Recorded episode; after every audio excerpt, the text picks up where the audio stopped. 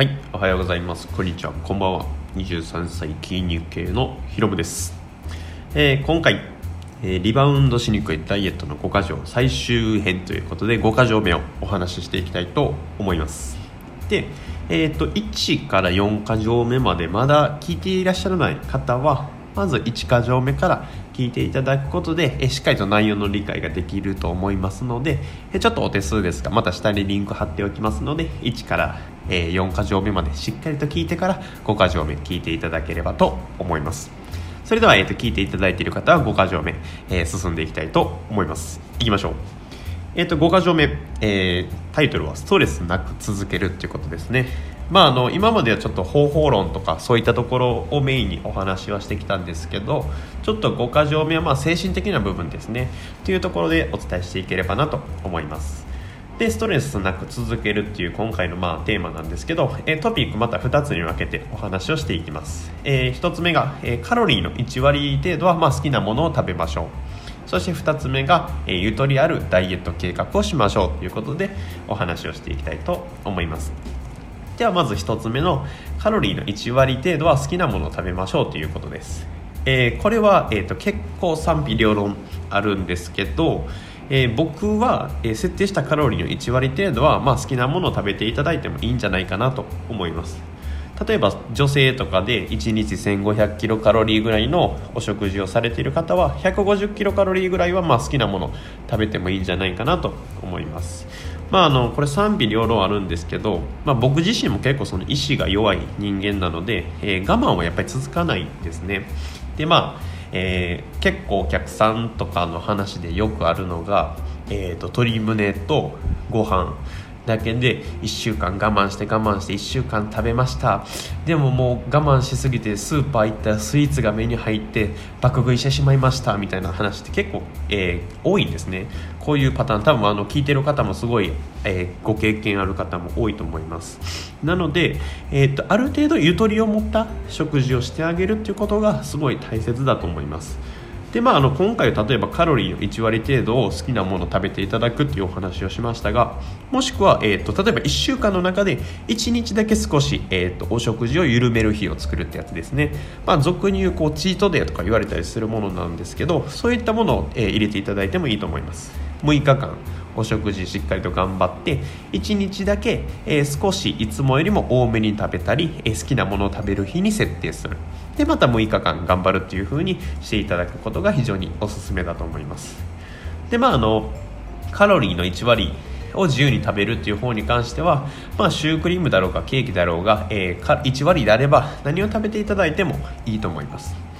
で逆にまあチートデーをする場合、えー6日間頑張って1日だけちょっと食事の量を増やす場合は個人的には炭水化物の量を増やしていただきたいんですけど、まあ、やっぱりダイエット慣れてない方は炭水化物だけ増やすっていうのもちょっと苦しいかもしれないので、まあ、ケーキとか好きなものを食べていただく日にしていただくことをお勧めしています。でまあ例えばですけど、えーカロリーの1割好きなものを食べるっていう風に設定した場合は筋トレをしてでそこから食べるようにしていただくと非常にいいかなと思いますというのもまあ、筋トレをした後っていうのはやっぱり筋肉の中の栄養がこう不足している状態ですので、まあ、筋肉にこう栄養がいきやすくなってますので、まあ、その状態でこう好きなものを食べていただくと、まあ、そんなにこう脂肪になったりとかもしにくくなっているので、まあ、筋トレをしてから食べるっていうことを意識していただければなと思います。でまあ、あの先からたびたびお伝えしていることなんですけどもう食事とか、えーまあ、運動もそうですけど100点目指す必要はないんですね。何よりも、えー80点とか90点をコンスタントに続けることが、えーダイエットの一番の、え成功だと思いますので、まあ、あの真面目な人ほど結構ダイエットって失敗しやすいかなというふうに個人的には思いますので逆に僕とかっていうのは意志が結構弱かったりとかそんなにすごいこう真面目に毎日毎日お食事をするわけでもないので、まあ、もちろんその鶏胸肉とかご飯とか食べながらダイエットはしてるんですけどやっぱり1週間に一度こう好きなものとか食べたりするのでそういったリセット気持ちのリセットとかがあることでまた6日間頑張ろうってできるのでまあ皆さんも、えっともちろんこう完璧に完璧にってこう頑張れることは素晴らしいことなんですけどやっぱり完璧とかっていうのはなかなか続かないので80点90点をコンスタントに取り続けれるように頑張りましょう。では、えー、と2つ目のトピックのゆとりあるダイエット計画っていうお話です、まあ、あの2か条目でも、えー、ダイエットの期間設定計画についてお話しさせていただいたんですけどまあ、あの今回はまストレスなく続けるっていうことがそういう大見出しになってますので、まあ、あのゆとりある計画っていうところもストレスなく続けていけるっていうところでお話をしていきたいんですけど、まあ、あのダイエットっていうのは基本的にはカロリー計算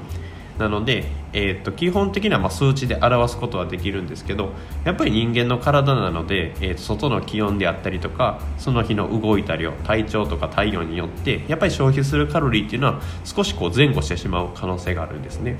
なのでやっぱりその机上の空論通りいかないからこそちょっと早めに、え、ダイエットがこう成功できるような期間設定をしてあげてください。例えば 2,、えー、2箇条目で設定した期間が4ヶ月だった場合は、えー、4ヶ月プラス2週間でこう考えてあげるとちょっとゆとり持って、えー、ダイエットできるのかなと思います。まあ、俗にあの夏休みの宿題を、えーと、ギリギリでこう計画するよりもやっぱりあの前もってちょっと早めに終わるようにしておくということですね、まあ、僕はあの夏休みの宿題は31日にまとめてやってしまうタイプであの始業式前にすごい焦った記憶が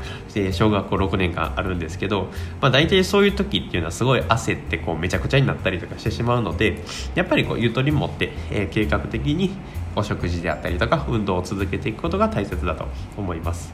まあ、あのきっちりのこうダイエットの計画をして、えー、やっぱ目標の日に近づくにつれて落ちてこなくなるとお食事めちゃめちゃ減らしたりとかめちゃくちゃな量の運動をしてやっぱり筋肉を失ったりとかして痩せにくい体になってしまうことがあっては意味がないので少しゆとりを持ってストレスフリーでダイエットを進めれるようにしてください。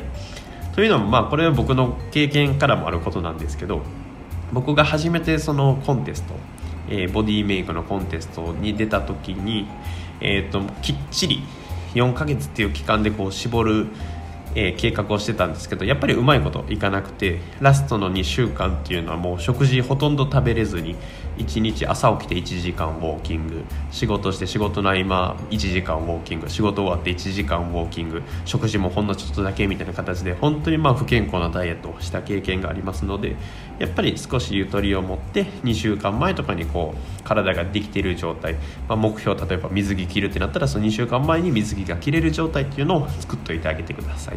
でまああのそれでもちょっと後ろにあの押してしまっても2週間ゆとりがあるのでそんなに焦らずにできると思いますのでまああの、えー、ゆとりのあのダイエットの計画をしていただければなと思います。では、えーと今回のえストレスなく続けるっていうトピックの、え振り返りをしていきたいと思います。でまず1つ目が、えカロリーの1割程度は好きなものを食べましょう。もしくはまあ6日間頑張って1日だけ好きなこうものを食べる日を作りましょうということですね、まあ、ストレスのない食事を続けていきましょうということです。で2つ目が、えゆとりのあるダイエット計画ということですね。まああの期間きっちりこう決めるのではなくて例えばその設定した期間プラス2週間とかで少しだけゆとりを持って、え、計画していただければよりこうストレスなく、え、ダイエットしていけると思いますので、まあ、焦らずゆっくり何よりも続けることが何とも口酸っぱく言いますが続けることが大切ですので、えーと、ストレスなく続けていきましょう。ではあの5チャプターにわたって、えーと聞いていただいてありがとうございます。でまああの早口でのこの口頭の説明ということとまだ私もラジオに慣れていないのでちょっとまあ分かりにくいこととかあってたかなと思いますのでもしあの分からないところとかご質問等ございましたら、えお気軽にコメントいただけたらテキストベースでお答えさせていただきますので、えお気軽にコメントください。では今回これで終わりたいと思います。じゃあね。